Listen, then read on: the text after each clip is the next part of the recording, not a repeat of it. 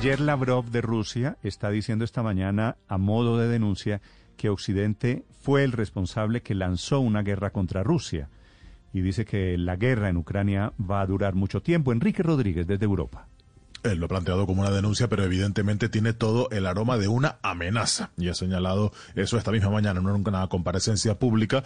Ha dicho que efectivamente Occidente ha lanzado una guerra total contra Rusia. Y lo más preocupante seguramente es lo que dice al final de esta frase, que esta contienda va a durar mucho tiempo.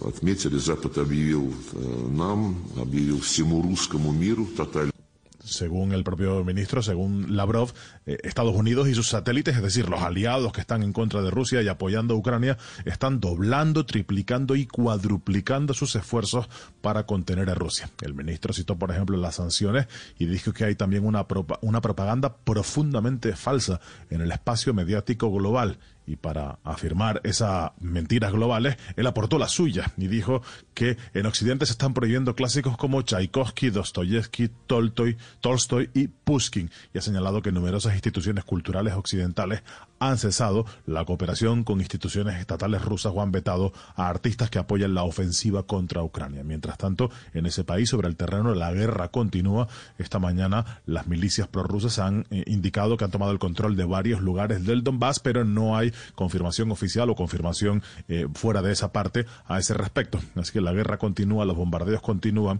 y eso sí, la guerra parece seguir sin que nada pueda impedirlo cuando se encamina a los 100 días de Néstor.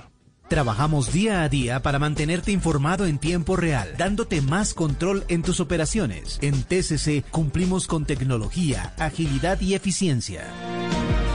8 de la mañana, 23 minutos. Diego Molano es el ministro de Defensa. Señor ministro, buenos días.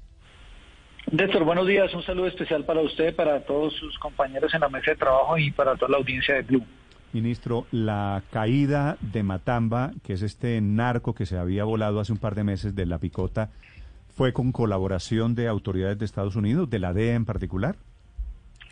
Desde el instante en que se fuga Matamba, la instrucción del presidente Duque fue retomar el grupo de la Dirección de Antinarcóticos de la Policía, un grupo especializado de la dirección que lo había capturado en febrero del año pasado, y este mismo grupo inicia el proceso de búsqueda y captura o de identificación en donde estaba con la colaboración de la DEA.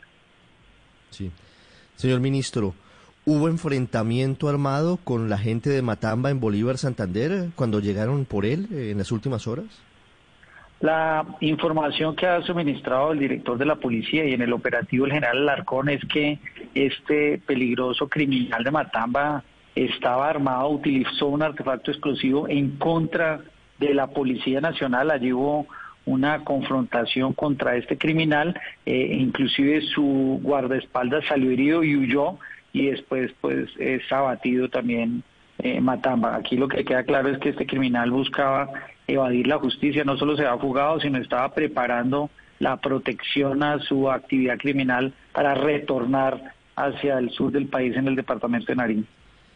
Ministro, hubo versiones según las cuales algunas personas de su defensa, hablo de la defensa de Matamba, de su equipo jurídico, estaban intentando desviar la atención de las autoridades. ¿Qué conocimiento tienen sobre eso?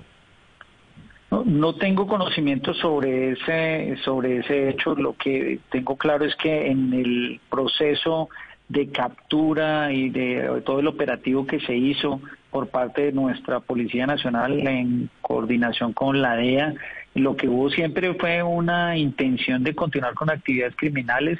Aquí la información técnica y humana de inteligencia sirvió lo mismo que eh, la recompensa y siempre se tuvo claro que lo que hoy está buscando es protección del clan del Golfo con este Alex Gonzalito, con quien se reunió en el Magdalena Medio. ¿Se han podido conocer detalles de cómo se logra la fuga de, de, Matamba en su momento, ministro, de cómo logra evadirse de la cárcel La Picota de un pabellón, en teoría, con mucha seguridad y termina resguardado en la mitad de la nada, muy cerca del Magdalena Medio, pero en el municipio de Bolívar, en Santander? Eso fue un, plan criminal para, para facilitar esa fuga y básicamente lo que eh, sigue en proceso de investigación por la Fiscalía eh, hasta el momento es eh, lo que se ha señalado frente a los diferentes eh, guardas del INPE que estuvieron involucrados, aparentemente o presuntamente con dineros de la mafia mexicana y de estos grupos armados como antiguos paramilitares pero lo, está en pleno proceso de investigación por parte de la Fiscalía. Lo que nos correspondía con la policía era volver a encontrarlo y capturarlo y tal y como sucedió ayer, no se descansó ni un instante hasta garantizar eh, que se pudiera ser encontrado por la peligrosidad que este eh, criminal, por supuesto, representaba para el país. Ministro, ¿hace cuánto encontraron ustedes el lugar de donde se escondía Matamba? Él estuvo inicialmente en Magdalena Medio, a este sitio donde llegó en Bolívar, eh, Santander fue un sitio reciente que se logró con ubicación, primero por la información suministrada por fuentes humanas, pero también con aeronaves no tripuladas de tecnología que permitieron su identificación. Pero este es un sitio reciente al que había llegado porque estuvo primero en el Magdalena Medio. Sí, esas fuentes humanas a las que usted se refiere son en realidad para que nos cuente la historia de la bruja, de la pitonisa que utilizaba Matamba. Pues aquí siempre estos criminales utilizan esos yo diría que mitos de buscar protecciones espirituales para no ser eh, detectados o para no ser afectados por las operaciones de la fuerza pública. Eh, y aquí en este caso particular él tenía esa eh, costumbre de llamar para buscar ese tipo de protección que yo no diría que espiritual sino malévola y aquí lo que queda en evidente es que eso permitió ubicarlo y obtener información para poder tener su ubicación exacta y por supuesto desarrollar el operativo que llevó a que fuera neutralizado. Sí, ¿y qué les dice esta persona, ministro, esta eh, bruja, esta pitonisa del lugar donde estaba Matamba? ¿Cómo era físicamente ese lugar? ¿Con quién estaba en el momento en que llegan los hombres de antinarcóticos de la policía? Este es un operativo que se desarrolla en una zona rural del municipio de Bolívar, una, una finca más bien alejada en donde está ubicado y a partir de la información suministrada, recompensa que se pagará, importante señalar eso, eh, es que se puede hacer la, ubicación, especialmente porque en ese momento también tenía la protección de un guardaespaldas quien resulta herido en el operativo y huye en una moto.